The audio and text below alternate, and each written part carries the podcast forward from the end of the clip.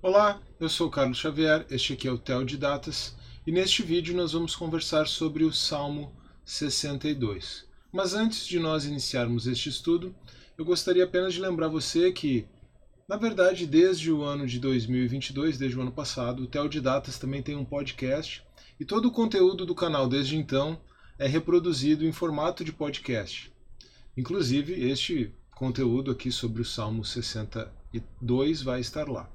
Então, caso você ainda não conheça o podcast do Tel de Datas, e quem sabe você pode ter interesse em acompanhar o Tel de Datas também por ali, eu vou deixar o link para o podcast aqui do canal na descrição do vídeo no YouTube e você é meu convidado para me acompanhar também neste formato.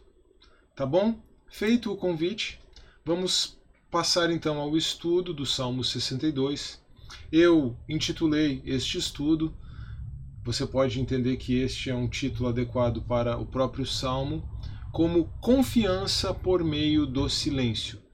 E aqui, como acontece também em alguns outros salmos, a Bíblia não nos informa o contexto histórico deste salmo. É, mas nós temos uma informação importante no que diz respeito ao contexto literário. O contexto literário nos indica que este salmo foi composto para ser entoado segundo a melodia Gedutum. E esta também é a melodia indicada para o Salmo 39. São os únicos dois salmos que fazem alusão a essa melodia segundo Gedutum no livro dos Salmos.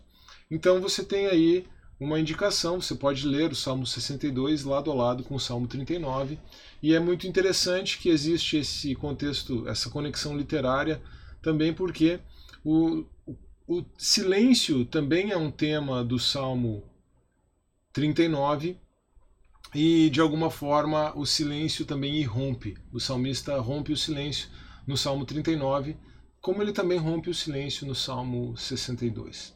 É, eu tenho feito esses estudos na sequência, só para explicar um pouquinho para você, para eu falar um pouquinho mais sobre o contexto literário, ou possível contexto literário e histórico aqui do Salmo 62, eu tenho feito esses estudos na sequência. É, eu tenho usado, entre outras coisas, os salmos no meu devocional. Então eu faço o meu devocional, eu bolo esses esboços que eu compartilho com você aqui no devocional. Às vezes, dependendo é, de como o meu devocional transcorre, eu faço uma reflexão mais aprofundada, eu escrevo alguma coisa, eu faço uma meditação por tópicos, e aí isso acaba virando, é, fazendo parte do conteúdo do vídeo aqui também, tá? É, mas eu tenho aproveitado por uma questão de concentração do tempo. Recentemente eu compartilhei um, um conteúdo aqui sobre o livro do Rory Vaden, Procrastine de Propósito, mas por uma questão de concentração do tempo eu tenho procurado gravar os vídeos assim em bloco. Então eu juntei o Salmo 62 com o 63, o 64 e o 65 para gravar, tá? Fui produzindo conteúdo, claro, com o passar do tempo, ao longo dos dias, ao longo das semanas. Eu posso ficar mais de um dia em cima de um salmo também. É, e a impressão, a clara impressão que eu tive é que esses salmos estão conectados, tá bom? É, o Salmo 62, por exemplo, menciona o Salmo, o, quer dizer, o Salmo 62 tem esse tema do silêncio como algo muito importante, e o tema do silêncio também é um tema importante do Salmo 65. Tá? É, da mesma forma, esse contraste que aparece aqui no Salmo 62, ele também é retomado no Salmo 63, quando Davi está no deserto. E é esse contexto da fuga de Davi para o deserto, é, do exílio de Davi, da fuga de Davi da presença de, de Saul, ele é um tema recorrente nessa sequência de salmos que nós temos estudado desde o Salmo 52, é, no começo desse ano de 2023. Então, é, pode ser que tudo esteja interligado aqui, tá? O Salmo 62, o Salmo 63, o Salmo 64, o Salmo 65, e esse contexto seria o contexto do exílio de Davi no deserto. Essa é uma mera especulação minha, não faz a menor diferença também para como o que nós vamos ler e o que nós podemos ouvir de Deus fazendo a leitura deste salmo, mas é apenas uma, uma consideração minha aqui. Já que eu estou nessa parte mais introdutória, deixa só eu mencionar também que para enfatizar bem o tema do silêncio, eu usei aqui como tradução a nova Almeida atualizada e não a nova versão internacional, que é a tradução que eu tenho usado nos demais estudos dos Salmos. Então, no Salmo 62 e no Salmo 63, o próximo também, eu acabei usando a nova Almeida atualizada. Tá bom? Lembrando que o estudo devocional que eu faço é um pouquinho diferente, tá? Eu compartilhei isso recentemente no Instagram. Se você quiser me acompanhar no Instagram também, vou deixar o link para o meu perfil na descrição do vídeo e você é muito bem-vindo é, por lá também. Eu compartilhei um pouco dessa minha rotina devocional, eu acabo fazendo a leitura na Bíblia Judaica, que é uma tradução mais, mais focada nos elementos judaicos, é, embora seja uma tradução cristã para tentar me aproximar um pouco mais da poesia hebraica. Eu também leio a tradução e os comentários do John Goldingay, e aí eu vejo, leio outras traduções e vou para outros comentários também. Mas uh, eu tenho, eu preciso usar uma tradução aqui no canal, né? Então eu recentemente comecei a adotar a NVI nos estudos dos Salmos e para este salmo e para o salmo seguinte eu vou acabar usando a nova Almeida atualizada porque elas enfatizam é, algo que parece ser necessário enfatizar a partir desse estudo mais amplo, mais profundo é, que eu acabo fazendo. Tá bom? Vamos para o esboço então do Salmo 62. Primeiro tópico é o silêncio com relação a Deus, versos 1 e 2, e aqui nós temos também o refrão deste salmo. Esse refrão muda um pouco, é, a, a sintaxe dele, vamos dizer assim, muda um pouco no, salmo, no, no, terceiro tópico, mas ele é o refrão bem claramente notado deste salmo aqui. Esse silêncio do salmista, esse silêncio de Davi, é rompido com uma repreensão aos ímpios. Então é possível que Davi estivesse realmente fugindo, percebendo toda a injustiça, meditando em silêncio na presença de Deus, e aí ele rompe esse silêncio com uma repreensão aos ímpios, nos versos 13 e 4, mas depois ele retoma o silêncio com relação a Deus, nos versos 5 a 7, e nós temos o refrão no verso. Desculpa, nos versos 5 a. Tem um errinho aqui, quer ver? Nos versos 5 a. Ah, não, tá. O erro está aqui na, na parte da instrução.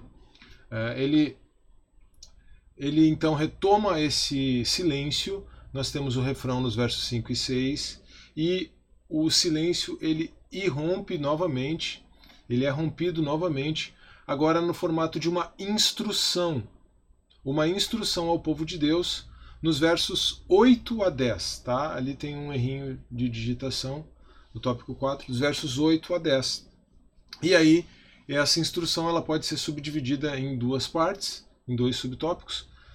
A reflexão de que Deus é maior que o homem está no verso 9, e a reflexão de que Deus é maior que as riquezas está no verso 10.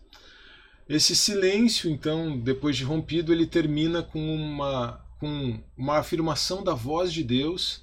Então, Davi, no seu silêncio, pode ter ouvido a voz de Deus, faz menção a isso. E ele termina com uma doxologia. A voz de Deus e a doxologia final é esse nosso último tópico. Ele termina engrandecendo a Deus, louvando a Deus, glorificando a Deus. E essa doxologia final tem um tom escatológico, possivelmente em razão desse contraste entre ímpios e o povo de Deus, a quem Davi pre pretende instruir é, no tópico anterior, na sessão anterior deste salmo. Os versos 11 e 12 então marcam o encerramento do salmo 62. Vamos para a leitura do salmo 62 agora. Ao mestre de canto, segundo a melodia de Gedutum, de Davi. 1. Um, silêncio com relação a Deus. Somente em Deus a minha alma espera silenciosa dele vem a minha salvação. Só ele é a minha rocha, a minha salvação e o meu alto refúgio, não serei muito abalado. Veja que aqui, além do silêncio, nós temos o tema da esperança, da espera, da confiança, da proteção. Então faz muito sentido pensar que Davi tenha composto este salmo quando estava numa situação de perseguição. E se não foi aquela situação em que Saul tentou a primeira vez contra a sua vida atentou a primeira vez contra a sua vida e ele foi para o deserto, que é o que nós temos no Salmo 63, Davi passou por várias situações parecidas ao longo da vida, mas essa talvez seja mesmo a mais indicada. 2. Repreensão aos ímpios. Até quando vocês atacarão um homem? Todos vocês para o derrubarem, como se fosse uma parede pendida ou um muro prestes a cair? Só pensam em derrubá-lo da sua dignidade. Eles se alegram na mentira De boca bendizem, porém no interior maldizem. Veja que o, a temática desses salmos que vem na sequência aqui, é, falando ali da, da, parte final, ou tratando da parte final do primeiro livro de Samuel, ela está muito presente aqui no Salmo 62 também. De novo, o silêncio com relação a Deus. Somente em Deus, ó minha alma, espere silenciosa, porque dele vem a minha esperança. Note a diferença apenas. É, Davi está falando da sua alma na terceira pessoa, no verso 1, e agora aqui ele se dirige à sua alma na segunda pessoa. Só ele é a minha rocha, a minha salvação e o meu alto refúgio, não serei jamais abalado. De Deus dependem a minha salvação e a minha glória. Ele é a minha forte rocha e o meu refúgio. 4. A instrução ao povo de Deus. Confie nele em todo o tempo, ó povo derrame diante dele o seu coração. Deus é o nosso refúgio. Veja que a ideia de refúgio individual se transforma agora num refúgio coletivo, o refúgio do povo. Agora o contraste com os homens, seja ricos, seja pobres. Pura vaidade são os homens plebeus, os de fina estirpe não passam de falsidade. Pesados em balança, eles juntos são mais leves do que a vaidade. Não confiem na opressão, nem ponham falsas esperanças na rapina. Se as, se as riquezas de vocês aumentam, não ponham nelas o coração. Um sábio, útil e tão atual conselho de Davi, que serve para nós ainda hoje. Se as riquezas de vocês aumentam, não ponham nelas o coração.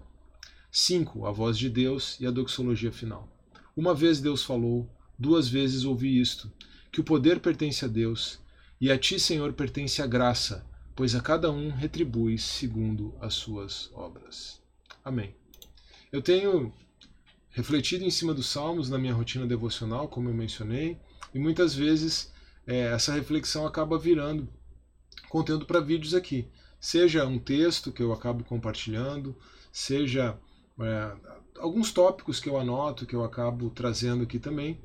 Preciso confessar que no dia em que eu meditei sobre o Salmo 62, ou nos dias em que eu meditei sobre o Salmo 62, eu estava com o coração bastante pesado, e aí eu coloquei isso diante de Deus com esse tema do silêncio, né? E aí a reflexão que eu produzi, a oração que eu produzi até por escrito foi bastante pessoal, então eu não trouxe ela aqui. Mas algo que eu posso compartilhar a respeito da minha própria rotina devocional, impactada, influenciada por este salmo, foi a importância de estar em silêncio na presença de Deus.